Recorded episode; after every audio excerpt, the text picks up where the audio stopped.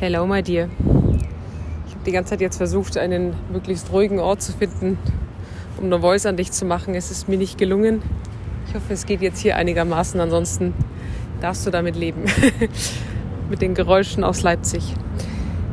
Ich würde gern zwei Themen verbinden, die du angesprochen hast. Und zum einen das mit einer der letzten Sätze, glaube ich, den, den, den du gesagt hast, das innere Kind wieder herausholen oder wahrnehmen und das Thema Allgemeinwissen.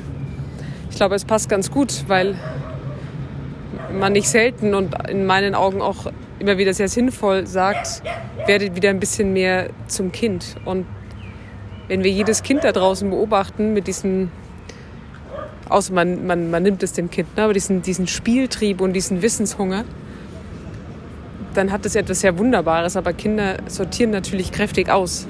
Also wenn Weltraum gerade cool ist, dann werden am besten zehn Bücher über Weltraum gelesen. Aber dann ist egal, was, keine Ahnung, äh, das Feuerwehrbuch äh, macht, das nebendran liegt. Und vielleicht ist es ein bisschen so mit uns Erwachsenen, dass wir in Anführungsstrichen uns dazu gezwungen fühlen, oder zumindest sehr viele gezwungen fühlen, dass ich eben auch in das Feuerwehrbuch reinschauen muss, weil es eben sich so gehört. Jetzt im übertragenen Sinne ist es dann halt kein Feuerwehrbuch, sondern die Tagesthemen gucken und äh, keine Ahnung, Faust gelesen zu haben oder was auch immer.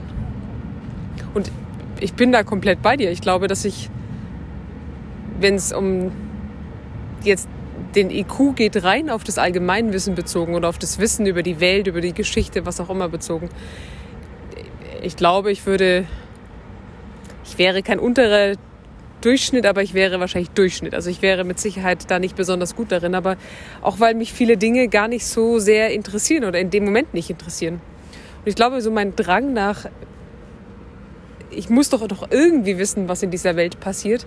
Vielleicht ist es immer noch so ein bisschen in mir und der Rest der, der Radiokrankheit, weil da natürlich vorausgesetzt wurde, dass du weißt, was Sache ist. Und du kannst nicht am nächsten Tag Morningshow machen, wenn du am Abend keine Tagesthemen geguckt hast oder dir am Morgen nicht die Ticker der Welt anschaust und weißt, ob äh, ja, irgendwas ach so Relevantes da draußen in dieser Welt passiert ist.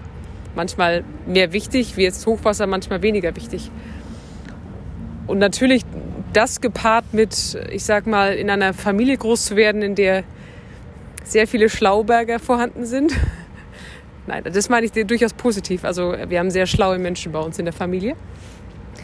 Und dann natürlich gepaart mit der Schule, die natürlich dir auch eintrichtert, ja, ja, das ist alles wichtig. Und dann kommt einmal der Beruf und das Radio obendrauf. Ich glaube, das irgendwann wieder rauszubekommen, bis zu einem gewissen Punkt ist mir das, glaube ich, schon sehr gut gelungen. Wahrscheinlich einfach der Tatsache geschuldet, dass ich seit Jahren keinen Fernseher mehr habe und dadurch gar nicht in, ja, in das Gefühl komme, ich müsste jetzt um, um 20 Uhr irgendwie die Nachrichten anmachen. Interessanterweise passiert es dann eher, wenn man im Hotel ist oder wie jetzt in so einer Zwischenwohnung, äh, in der dann plötzlich so ein Fernseher ist. Weil man einfach das noch so, glaube ich, intus hat. Ah ja, stimmt, das kommt ja um die Uhrzeit. Ja, ich glaube, es braucht einfach einen gesunden Mix und ich merke, dass es mir immer besser geht, umso weniger ich da draußen weiß. Und ich glaube, warum uns das auch nicht mehr manchmal so kickt, um jetzt da mal äh, nochmal auf, auf Sarahs Worte einzugehen, warum sie das emotional nicht so kickt, ist vielleicht, also meine Antwort war tatsächlich, vielleicht weil es gerade für dich irgendwie kein Thema ist. Also weil das Thema im Außen gerade kein Thema in dir triggert. Vielleicht bei mir halt ein bisschen mehr. Und ich glaube auch, dass wir zu viel an diesen Meldungen lesen und wahrnehmen, dass wir es noch bewusst spüren und sehen können, auch ohne dass wir jetzt gerade mittendrin sind oder ein Mensch sind, der da gerade betroffen ist oder zumindest jemanden kennt, der da betroffen ist.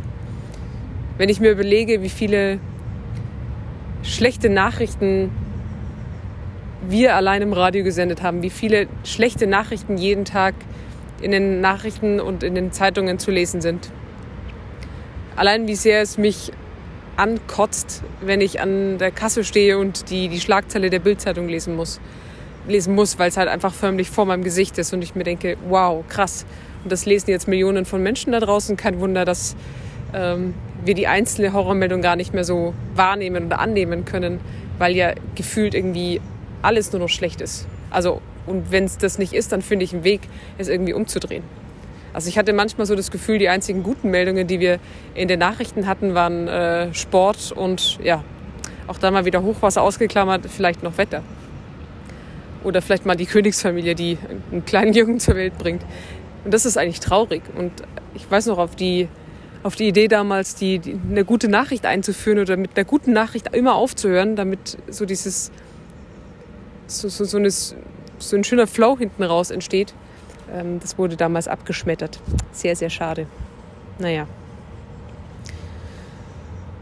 Ach, ich denke viel darüber nach, was du gesagt hast, ne? auch zum Beispiel mit diesen Hilfen, was das Hochwasser betrifft. Und über diesen Satz, Geld macht vieles äh, erstmal besser als die direkte Hilfe. Ich würde an sich diesen Satz ja auch unterschreiben und trotzdem sehe ich halt diverse, also das jetzt nicht falsch verstehen, aber Influencer, die da gerade vor Ort sind und da kräftig mit anpacken. Und wenn die halt die Anwohner zu Wort kommen lassen, dann sagen die halt alle, ja, natürlich brauchen wir Hilfe. Wer soll denn das hier machen? Also diese Diskrepanz aus, ja, es ist sinnvoll, dass nicht alle jetzt dahin fahren, im Weg stehen und sich am Ende noch selber in Gefahr bringen und die, die Arbeiten behindern.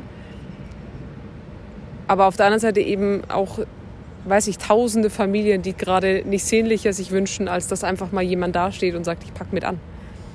Ich glaube, das ist so was, was bei mir so ein bisschen da eine Rolle spielt. Ähm, ich weiß, dass das Geld also ich bin in dem Vertrauen, dass es gut angelegt ist und dass es ähm, an den richtigen Stellen ankommt.